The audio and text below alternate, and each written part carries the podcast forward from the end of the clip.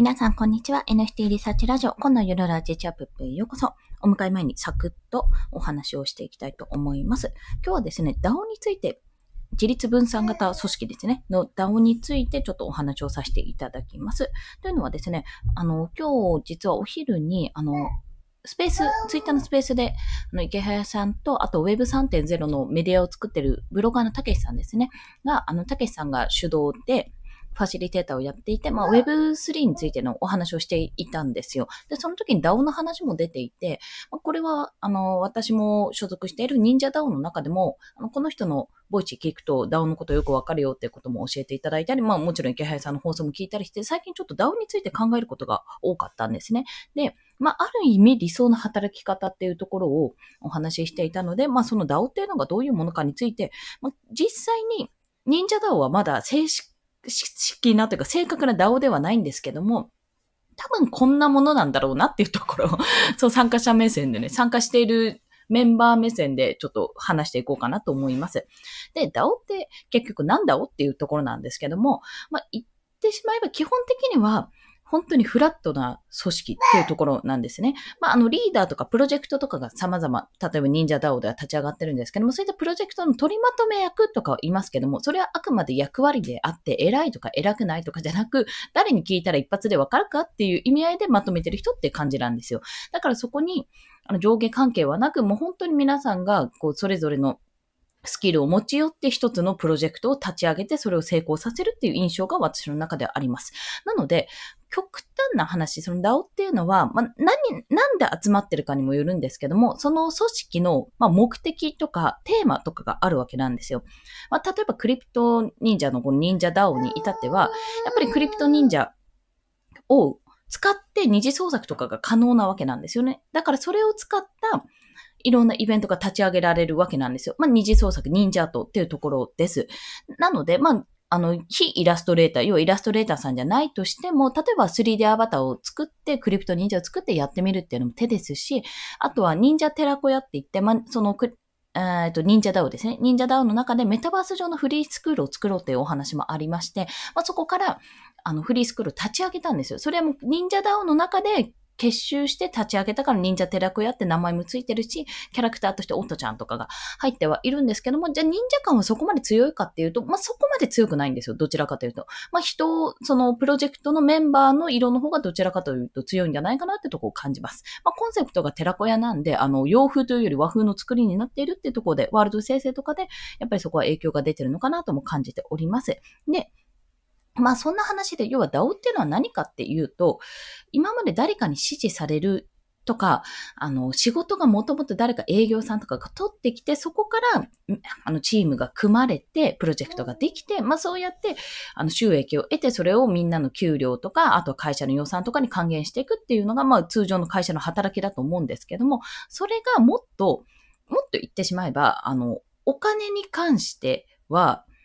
なんて言ったらいいのか。うんと、まあ、これは程度によるのかもしれないけど、お金に関してってというより、やっぱり先にこれやったら楽しいんじゃないっていうところから入る、仕事に入るっていうところが非常に感じられるかな、感じ取れるかなと思っています。だから、あの、人によっては、おそらくですよ。人によっては、いや、いい大人が文化祭みたいなことしてんじゃないのっていうふうに思われる方もいるかもしれない。そういう見方を捉える方もいるかもしれないですけど、ある意味それは間違ってもいないのかなとも感じます。まあ、文化祭お祭りとかやるのに、それこそ高校生の時とか、大学生の時とか、まあ中学生の時とかもですけど、なんか自分たちでどういうのを立ち上げるかとか、模擬店を、ね、食品関係は学年に一クラスだけだから、どうにかして模擬取るぞとかそういったことをやったりね、いろいろ考えてたと思うんですけども、その経験って絶対生きてたはずなんですよね。私は少なくともそれはめちゃめちゃ生きたんですよ。で、それって、いや、実際にお金とかビジネスとか、ま、成り立たないでしょ ?2 日ぐらいで終わっちゃうでしょって言うかもしれないけども、やっぱ赤字を出さないようにするっていうのももちろんそうだし、まあ、あわよくばね、そこから利益を出せたらそれはそれですごい話ですし、やっぱこの、なんていうのかな、楽しいとか、これやったら面白いんじゃないってところから始まったものって、あの、収益性っていうところに課題はあるかもしれないけども、やっぱりやってる本人たちは楽しいわけなんですよね。まあそういったところにちょっとある意味近いのかなというところを感じております。で、まあそこから、じゃあ仕事にするって難しくないってところなんですよ。DAO ってじゃあなんだかんだでそういう集まりだったら仕事にならないじゃんと。結局、そのお金にならないことに時間を費やして、ちょっとバカじゃないのっていうふうに思われる人ももしかするといるかもしれない。一定数いるかもしれない。それはね、あの、そう思う人もいるだろうなとも思います。実際に私もすべての、あの、なんだっけ、プロジェクトに目を通してるわけではないですし、あの、やっぱり参加できないものもあるし、リソース避けないなと思ってるとこもちろんあるんですよ。忍者ダウンのメンバーとしても。それはね、仕方のないことだと思うんです。ただ、その中でも、やっぱりね、すごいなって思うのは、やっぱこうやったら楽しいよねっていうところから、どうにかね、あの、メンバーの中で絶対いるんですよ。こうしたら収益化になるんじゃない？こうしたら予算組めるんじゃない？みたいな感じでやれる人が出てくるわけなんですよね。で、個人的にできる人はもう個人的に自分でコレクション、二次創作のコレクションとか、例えば VTuber とか、例えばなんだ、ラジオとか何でもいいんですけども、使ってね、あの、収益を上げてると思います。それはそれで全然ありなんですよ。で、じゃあプロジェクトとして一人じゃできないことをじゃあ何人かで集めてやろうっていうことになった時に、あどうやって収益化するかっていうところも課題になるし、その例ができたら、一つね、それは他の DAO にとっても、あ、こういう事例があるならやりやすそうだなってことにもなりますし、例えばそれは、あの、DAO じゃなくても企業案件とかでも企業さんが、あ、こういうプロジェクト面白そうだなって、こういう企画やってみたら、うちのサービスに合うかもしれないなっていうふうに、その事例をね、あの、いいなと思ってくれたら、もうそこからお話聞かせてくださいっていう形で繋がるかもしれないし、いろんなね、やり方があると思うんです。だから、その DAO ってなんだおっていうところなんですけども、本当になんだおってところなんですが、なんかね、イメージとしてはね、私はギルドに近いのかなっていうところを感じてますね、ギルド。あの、フリーランスギルドじゃないですけど、前に作ろうと思ってたコレクションじゃないですけど、なんか、それぞれが、まあ、それぞれが、まあ、いろんなスキルを持ってる人が、まあ、集まってると、何かこの大きな目的、例えばドラゴン討伐でも何でもいいんですけども、まあ、大きな目的のために集まってて、そこから一つずつなんか細かいクエスト、まあ、プロジェクトですよね。そういったものがある。で、それによってチームメンバーが変わる。変わって、まあ、いろいろクエストをこなしていく、やってみるっていう、それをやんなきゃいけないじゃなくて、どうにか楽しんでやろうぜっていうような形でやってるのかなとも感じております。そして、その DAO を通じてなんですけども、まあ、なんていうか普通のお給料みたいにお金がもらえるわけじゃない部分はある。全部が全部自分が一から、今自分というかメンバーが一からコンセプトを練ってどういうふうにやったらいいかを考えて、それを実践して、まあ試行錯誤を繰り返すってことになるかと思います。で、これって、これってですね、すごいことなんですよ。すごいことって、うん、なんか一人一人がなんていうのかな。一応 DAO って組織はあるけども、それは会社じゃないので、保証はされないわけですね。変な話。保証はされないんですよ。でも、なんて言ったら、一人一人が起業している感じのイメージなんですよね。すごい。プロジェクトが一つ一つがもう起業するぐらいの勢いでやっているっていうイメージなんです。なので、結局そこでじゃあ収益にならなかった、お金にならなかったということでも、私としてはですね、これ最終的にめちゃめちゃ経験はもちろんのこと、例えばツイッターとか、例えばメタバース内とか何でもいいんですが、その人自身の、なんていうのかな、影響力にすごく影響するであろうと感じているんですね。そこで。だからこそ、あの、まあ、言ってしまえば、ある程度のリソース避けない人じゃないと、ダオで、ダオダオってなんかプロジェクトやろうぜ、イェイイェイっていうのはやっぱ難しいんだろうなってことを感じています。で、なんか今後、そういう働きになっていくんじゃないかっていうところももちろんあると思うんですよ。まあそれはフリーランスの人口が増えているっていう事実からもそうですし、だんだんとこう会社でまとまっていろんな、会社単位でまあ、抱えるっていうものももちろん残りますけども、そうじゃなくて一人ずつが、一人ずつ独立をして、その中でどうやって稼いでいくかとか、どういう仕事をやっていくかとか、どういうプロジェクトで今度は働いていくかみたいな感じでやっていくような形におそらくなっていって、まあ、DAO 化、DAO、うん、ダオ化になるのか。まあそういった形に、の働き方に近くなっていくんだろうなと思ってます。現状としては自分で稼ぎ方、こうやったら稼げるんじゃないか、こうやったら収益につながるんじゃないかっていうところを、あの、収益化のイメージがあまり目処が立っていない人にとっては、割とダオっていうのはちょっと辛い部分は正直なところあるかと思います。私はね、あるかと思います。まだ仕事としては成り立たないだろうなと。あと、やっぱりコミュニティマネージャーを含めて、何人かの中心人物がいないと、まあ、潤滑油というか、こう、つなげる相手、つなげる人がいないと、やっぱりそこは難しい、あの、うまく、えー、組織としてなんていうのか、救い上げるとこ、あ、この人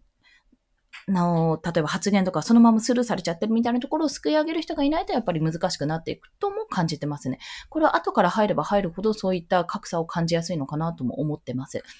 で、まあそういった課題がいろいろあるんですけども、本当にでもこれは理想的な働き方ですし、結局自分はまだちょっと一人で自力で収益化はまだ難しいなと思っている人も、プロジェクトに参加してみて、例えばサムネイルを作ってみようでもいいし、例えば、あの、なんだ、資料を作ってみるとも何でもいいんですけども、それをやってみることで一緒にプロジェクトを作っていくことで、あ、こういうことがつながるんだとか、こういうふうに考えればいいのかみたいな感じで、やっぱりだんだんとこの一つの仕事を起業する、まあ一つのプロジェクトを収益化させて、え、ー、と自分たちも報酬を得られるような仕組みにするっていうところに対してすごくね、学びがあるはずなんですよ。まあ、現に私はめちゃめちゃそこで学ばせていただいてると感じている。だからこそ、DAO っていうのは、私の場合は今忍者 DAO に入ってるので、そっちのことを話していますけども、DAO っていうのは、基本的には自発的に、自律的にこういうのやってみましょうかっていうのに乗っかる、もしくは自分でアイデアを出して人を集めるというような形でプロジェクトを作ると。まあ、それは、あの、そこの時点では収益化はできません、最初のうちは。自分で考えない限りはできない。けども、ま、場合によっては DAO 組織の方から活動資金とかが得られる可能性もあるっていうところもあると。ただ、それを一概には言えない。基本的にはゼロからのスタート。でも、その DAO の中でのメンバーがいるっていうところと、そのメンバーの中でめちゃめちゃプロの人がいる。そのスキルに特化した、いろんなスキルに特化した人がいるから、そういう人たちと組むことで、自分一人ではできないことがプロジェクトとしてできるかもしれないと。で、そこから、いや、自分一人では収益化もちょっと考えられなかったけど、このメンバーだったら、これぐらいプロジェクトのその、なんていうのか、見込みの利益はこれぐらい出るかもしれないっていうのも考えられるかもしれない。まあそういった希望というか面白さですね。ワクワクすることがおそらくこの DAO の中でできることなんじゃないかと私自身は感じておりますというところです。で、あのー、なので、まあ、とりあえず楽しいよってことを伝えたかったんですけども、実際にその時間がないと難しい部分はもちろんあるし、あるんですけど、もし自分が、例えば私は今ブログをやっているので、ブログとかあの、それこそ音声配信でも何でもいいです。何かしら自分が収益の仕組み化とか商品化有料教材とか何でもいいんですけど、何か商品を作りたいな。まあ、自分で、なんていうのかな。時間をリソースとして使うんじゃなくて、何か一つのものを作ってそれを販売するような形。まあ、収益の仕組み化ですよね。そっちをやってみたいなと思っている方は、だいぶ役に立つと思っております。まあ、忍者 DAO に限らずですけども、あとは他の DAO でいろんなことをやってるので、あ、こういう意図でこういうキャンペーンしたんだとか、こういうことがあってこういうふうにしたんだっていうのが分かると、めちゃめちゃ面白いです。だから、もし、ロム線、まあ見るだけ専門でも全然いいので、もし DAO に興味がある人は大体ね、無料です。まあ、自立分散型組織だからね、お金払って入るようなものでもないでしょってとこなんですけども、大体無料で入れて、まあそこからちょっと一言、はーいってやるのが大変かもしれないんですけども、その辺はね、もうどうせ顔見えないんですよ。ほぼ匿名なんだし、あの その辺をイヤホーイってやっちゃえばいいかと思うので、もしよろしければお試しくださいという、ご覧くださいという、そんなお話でございました。はい。ということで、本日もお聞きくださりありがとうございました。ダオって面白いですよねっていうお話を今日はさせていただきました。もしなんかこのプロジェクトとかメタバースとか、今ね、私ちょっとすげえ面白そうってことで、ジェネラティブアートの